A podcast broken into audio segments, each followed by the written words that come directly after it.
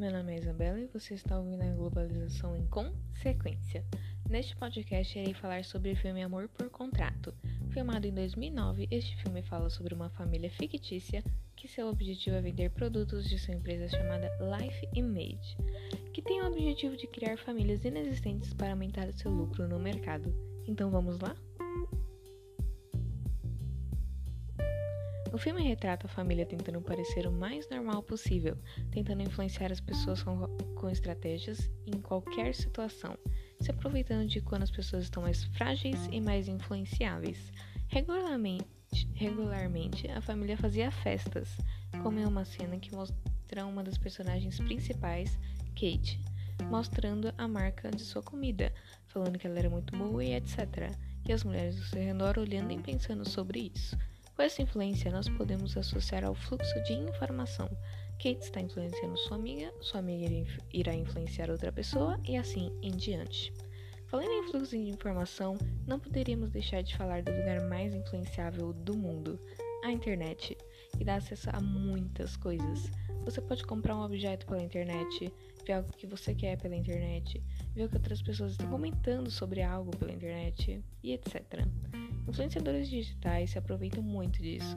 Eles são patrocinados por marcas famosas para falar sobre elas e recomendar a outras pessoas, aumentando muito sua popularidade e a popularidade da marca. O consumismo anda de mãos dadas com isso. As pessoas acham que para serem aceitas na sociedade, elas precisam estar usando algo que está em moda. Ou uma pessoa famosa usando. E algumas pessoas que estão usando essa moda julgam as que não estão como se elas não fossem aceitas ali, como se fosse algo completamente errado. Com isso, as pessoas ficam ainda mais ambiciosas e sentem que necessitam desse estilo de vida, pois a sociedade faz uma pressão para você mudar como você é apenas para ser aceito, e é uma pressão muito alta.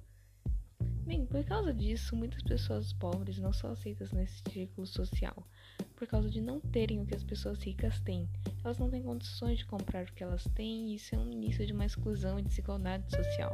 O rico fica cada vez mais rico e o pobre fica cada vez mais pobre.